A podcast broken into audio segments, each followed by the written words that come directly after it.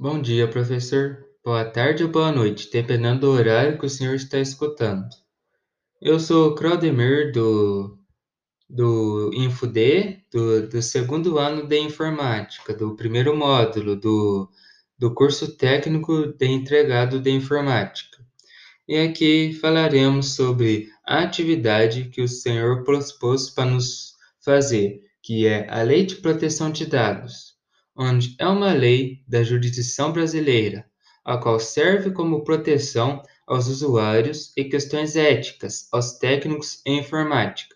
Essa lei protege dados pessoais de usuários, dá o respeito à privacidade, como documentos, fotos, entre outros. Isso é muito importante, porque quando essa lei dá proteção de usuários, é bom relembrar que quando muitos bandidos cibernéticos, como hackers, eles tentam a todo momento invadir nossos computadores e eles invadem com baseamento em senhas, documentos como RG, o código PIN do computador, os e-mails, etc. É nisto, essa lei de proteção dá a proteção aos usuários para que essa lei fala para todo usuário não dar informações a pessoas desconhecidas, como sites anônimos, empresas é, não muito estruturadas, etc. Pois às vezes pode ser um golpe destinado a esses hackers pegarem as suas senhas e usarem como como invadir os seus computadores. E a partir que invade o computador, só um técnico em informática ou um antivírus pode detê-lo, porque com ele base no seu computador, o seu computador terá como base que o usuário que invadiu na verdade é você. E também dá respeito à privacidade, o que é bom, porque a respeito à privacidade quando a pessoa tem total domínio sobre seu acesso, onde ela pode escrever eh, o que quiser e ela pode fazer em seu computador o que quiser, desde que está os olhos da lei. E também dá liberdade de expressão em sites, onde a pessoa pode opinar e dar seus pensamentos sobre algo, como governo, uma doença, o qual é bom porque um tipo a doença, por exemplo, a doença é ruim, aí nisso todo mundo vai entender que você não gosta. O governo é bom ou é ruim? Todo mundo vai entender sua opinião. E da defesa ao consumidor também, onde essas grandes empresas como Amazon, Netflix, é, Microsoft, Google, entre outras, se você fazer alguma compra nela, aí nisso você terá que acessar seus dados sobre ela. Aí nesse caso você dará seu endereço, seu, seu e-mail, suas identidades como CPF RG para concluir a compra. E neste caso, essas empresas são proibidas, diante a lei, de acessar e divulgar essas informações sem seu consentimento. E principalmente, ela segue todas as regras do direitos humanos, onde todos são iguais perante a lei e todos devem se respeitar, onde encontrar tratamentos como racismo e preconceito pode acionar a proteção de dados. E também a proteção de dados, ela também definiu vários critérios quando ela foi empregada como lei e foi empregada com várias implicações. A quem não respeitava ou afringia essa lei, como multas para empresas que não respeitavam as seguintes regras propostas, tinha multas de valor líquido, que valia tipo dois reais a assim o PIB per capita da empresa a 50 milhões de reais, dependendo da sua multa máxima. E para pessoas que cometiam crimes cibernéticos, como hackers, pornografia infantil, causadores de vírus, entre outros, pode causar custódia de prisão ou finança, o que é algo muito bom, porque sem essa lei, essas pessoas poderiam andar livremente com essas com essas o que como posso dizer? Com esses programas anti-leis. É neste caso e influenciar a pessoa tipo a pessoa ah não pode pode fazer isso? Então as pessoas iriam fazer mais e nisso teria mais casos de de o que de empregos etc assim de de informações assim pessoais. E também Além disso, a Lei de Proteção de Dados também deu também deu várias propostas dentro dela, neste caso, dados pessoais, como documentos, fotos e características como religioso, suas filosofias, hobbies, políticos, precisam da confirmação da pessoa utilitária dona desses dados para poderem ser mostrados em sites ou em público. E empresas que utilizam esses dados sem consentimento da pessoa dona podem ser multadas por exploração do usuário e vazamento de dados onde malwares, por exemplo, vírus, podem invadir o seu PC.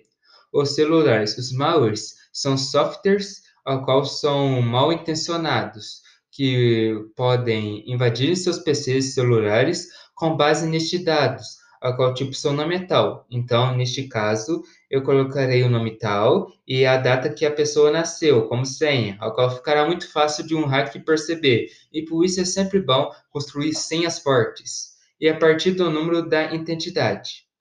Profissionais da área de informática, como técnicos, devem agir conforme a lei e respeitar questões éticas, ou seja, deve respeitar se o cliente está furioso. Aí você tem que respeitar a sua furiosidade, não pode nem argumentar nada contra. Tipo, falar tipo, ah, eu entendo, ah, eu compreendo. Por exemplo, ao configurar uma máquina de um usuário, ao encontrar os dados pessoais, utilizar esses dados pessoais apenas se for necessário, nunca mostrá-los em público, nunca divulgá-los com ninguém, sem a conscienciação da pessoa dona desses dados.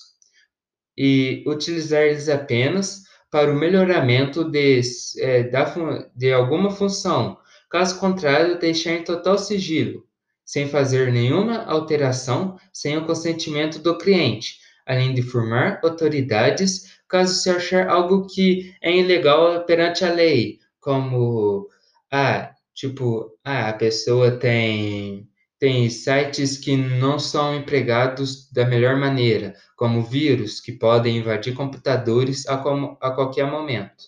E também podemos ter o compartilhamento de dados por empresas e redes sociais, sem o consentimento do usuário, como fotos, nomes, identidades, entre outros, é considerado um crime, pois, além de expor o usuário para diversas pessoas mal intencionadas que desejam fazer só o mal, também pode acontecer crimes como abusos e conversas de mau gosto sobre a aparência como palavrões, além de pessoas criminosas usarem fotos para cometer crimes, tipo a autoridade tá a foto da pessoa e o nome da pessoa. A autoridade vai pensar que foi essa determinada pessoa que fez o crime, sendo que não foi, que foi um hacker que colocou o nome da pessoa para se disfarçar entre milhares de pessoas para nunca ser achado.